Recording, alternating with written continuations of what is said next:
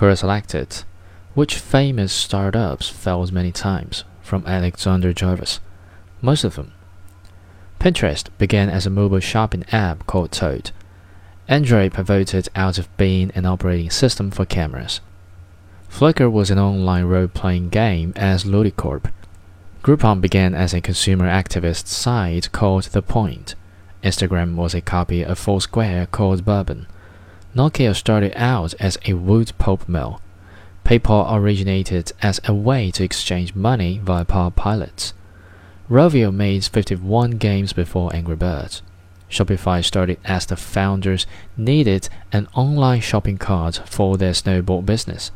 Slack was an ICQ tool for a startup called Tiny Speck. Twitter came out of a failed broadcasting business called Odeo.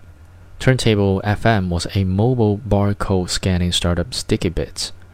Woot began in 2004 as a way for Matt Rutledge's 12 year old wholesale electronics distributor to clear out unsold inventory.